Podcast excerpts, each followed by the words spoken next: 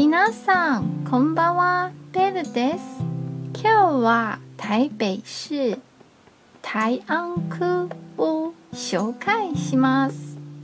台安区は台北市で人口が一番多い地区です。台湾大学をはじめとする。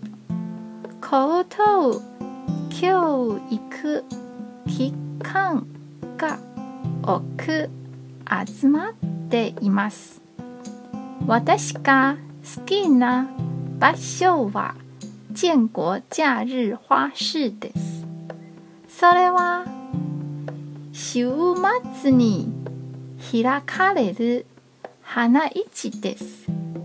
さまざまな植物があるので見るだけでもとても楽しいですよ。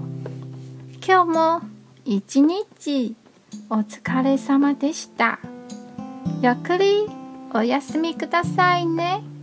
じゃあまたね